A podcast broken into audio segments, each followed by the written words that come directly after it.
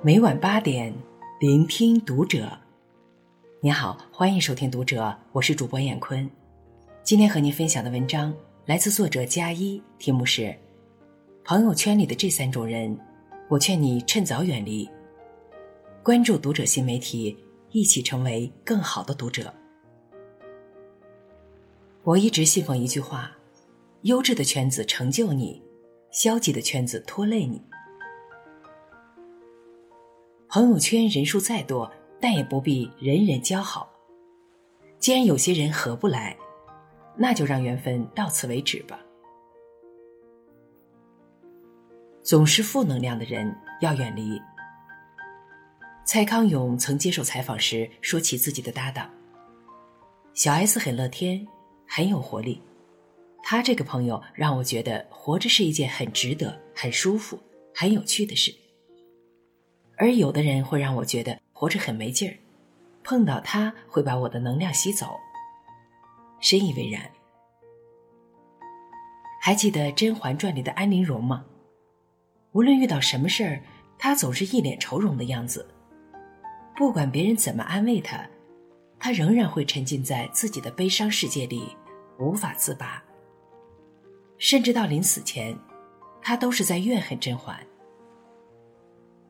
你什么都有，而我却什么都没有。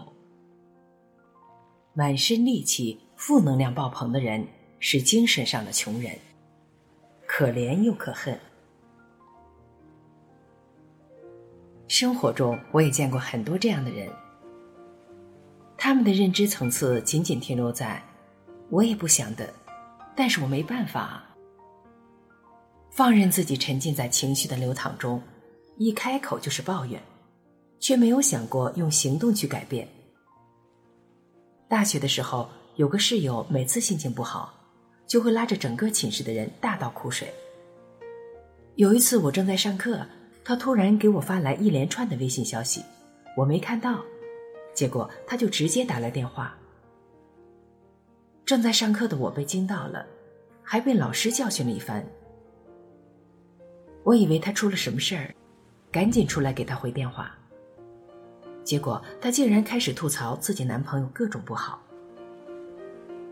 这些话我已经听了无数遍，我真的很无语。难道他的生活除了抱怨就没有其他了吗？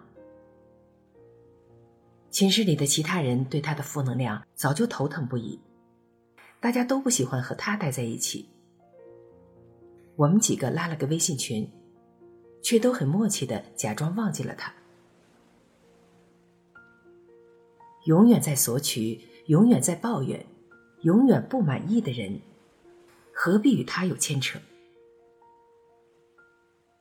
这世界谁也不欠谁，没有任何一种关系能承受得了如此的压抑和负重。在工作中也曾遇到过这样的人。有次我们一起加班。共同负责一个项目，但是客户始终不满意，只能一遍遍的抠细节。本来就已经焦头烂额了，他还在一旁唉声叹气：“哎呀，我真的改不动了，什么破客户，天天就知道挑毛病。还有公司领导，下班溜的比谁都快，我们在这苦哈哈的加班，烦死了。”我那天就火了，直接怼他。你知不知道，总说这种丧气话特别影响别人心情。既然都已经做了，就集中精力，加快速度，做完回家。要是不想做，你可以先走。生活本已经很累了，再经不起负能量的人来摧残。这世上没有谁，也没有义务一直做你的情绪垃圾桶。就连植物都懂得向阳生长，我们每个人也都渴望靠近阳光的人。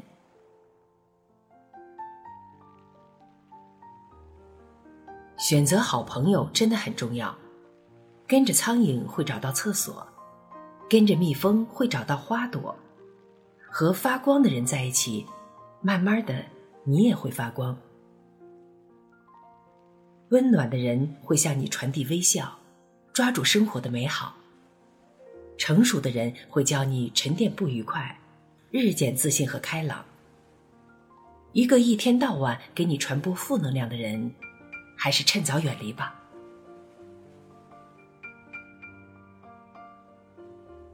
总是否定你的人，别理会。有人曾做过一个实验，把两棵相同的植物放在相同的生长环境中，每天分别对他们说不同的话。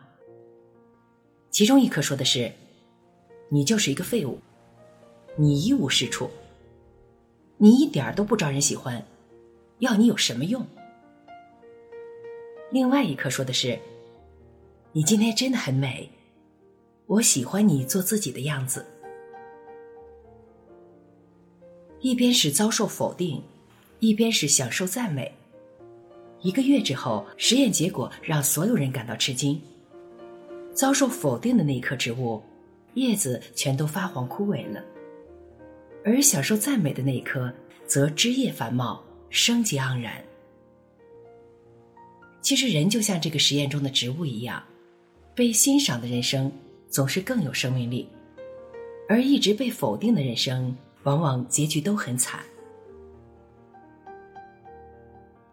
记得去年北大女学生包某自杀的案件惊动了所有人，原因是包某男友以包某不是处女为由，持续贬低、辱骂、否定她，对她进行精神控制。最初，包某还能清醒的辩驳：“我最美好的东西是我的将来。”然而，随着男友处处否定她，竟然让她也逐渐从内心接受了自己不是个好女孩这个设定。从前的包某是同学口中的如沐春风的女孩，一直对所有人都很亲切，学习努力，是一个积极上进的人。但在男友长期的情感操纵下，让她也陷入了深度的自我怀疑。强烈的羞耻感击垮了她。这个青春年华的姑娘，对朋友称，失去了对爱的所有希望。由此可见，这一生交友的时候选对人有多重要。总是事事否定你的人，他能把白的说成黑的，瓦解你的自信，甚至是摧毁你的人生观。他们不分青红皂白，就随随便便指责、否定你的一切，让你感觉低人一等。要知道，精神上的蹂躏往往比身体上的创伤更难愈合。遇到这样的人，一定要懂得及时止损，否则受伤的只会是自己。这个世界已经足够残酷。到哪里都是社会，我们最不缺少的就是打击和否定。而朋友应该是一个温暖的存在，他会在你失落的时候给你鼓励，在你受伤的时候给你安慰，让你满血复活，然后斗志昂扬，继续满怀希望的向前。总是两面三刀的人，不深交。看多了复杂的人际关系，越发觉得，与形形色色的人来往，一定要擦亮眼睛，认真分辨，否则一不小心就交错了朋友，付错了真心。两个人相处，最怕的就是我对你掏心掏肺，你却对我狼心狗肺。记得电视剧《小欢喜》里，海清饰演的董文杰。就遇到了一个套路满满的塑料姐妹，让她从财务部副总降职成助理。那个在背后算计他的人，就是他视为亲姐妹的助理小金。在董文杰请假的那一段时间里，小金觉得自己的机会来了，在老板面前，她拼命的表现自己，刻意加班到深夜给领导看，让领导觉得他是一个努力的好员工。董文杰休假回公司后，他又添油加醋的将领导的是非说给董文杰听，以至于董文杰顶撞上司，董文杰就被降职到助理的位置，而小金则顶替了他副总的职位。直到降职的那一刻，他才意识到自己中了小金的套路，幡然醒悟自己像个傻子，被人耍得团团转还不自如。